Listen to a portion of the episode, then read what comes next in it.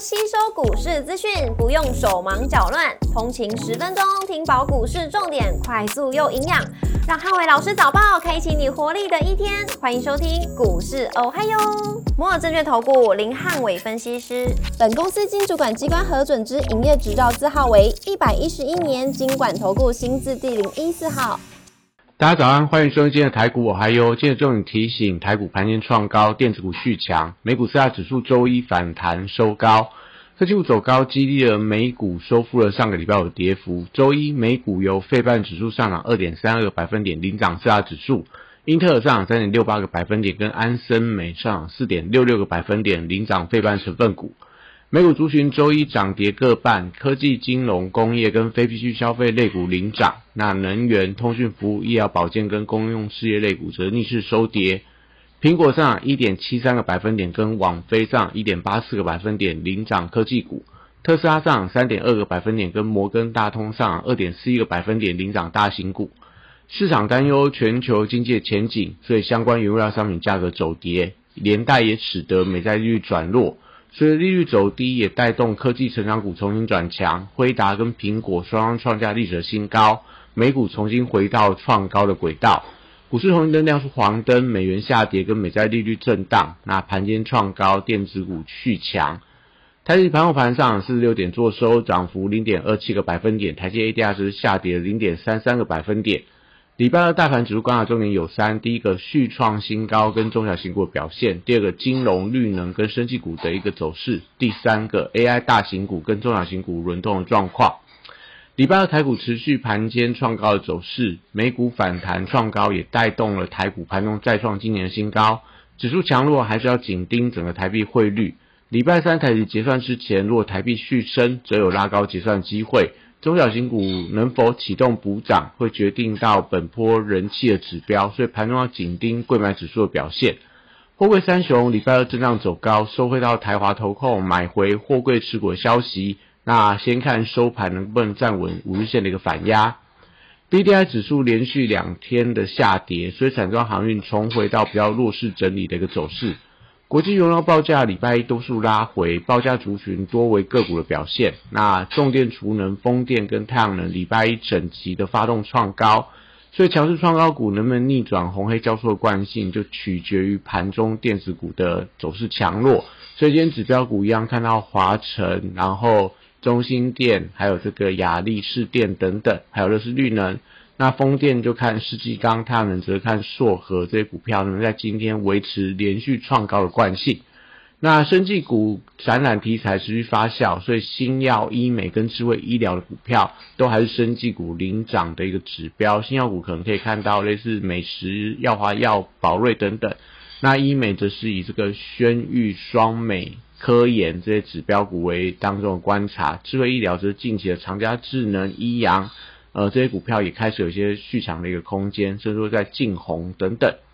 那汽车零组件族群受惠到特斯拉股价转强，所以相关的车电股都维持反弹的走势。不论是从充电桩的飞鸿、台达电，那一直到所谓的可能车用的一些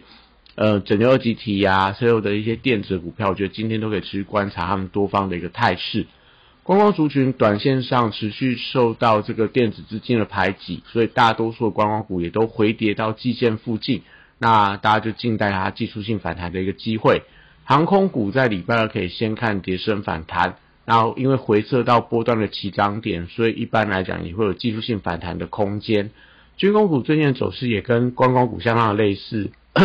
量缩也都回撤到中线的支撑区，有些回到季线，甚至有些回到半年线。那都先看能不能有一些守稳的迹象。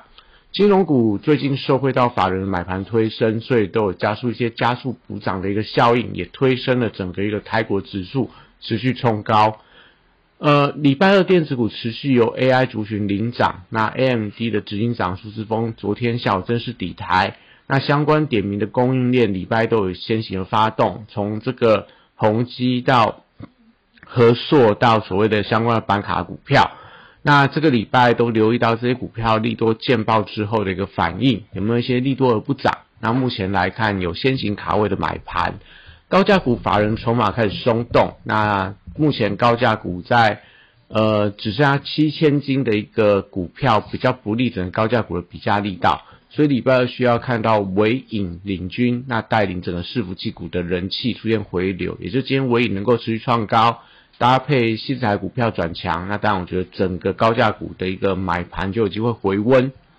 笔电族群涨势扩散到二线低价的族群，像昨天的所谓的宏基、人保，到所谓的英业达。那原本创高的在伟创，然后这个呃广达等等，这是有一点震荡。那代表说整个笔电族群由主流族群休息，那二线的股票开始转强，那代表短线上有一点过热的迹象，所以不太建议大家在盘中去追加一些创高的股票。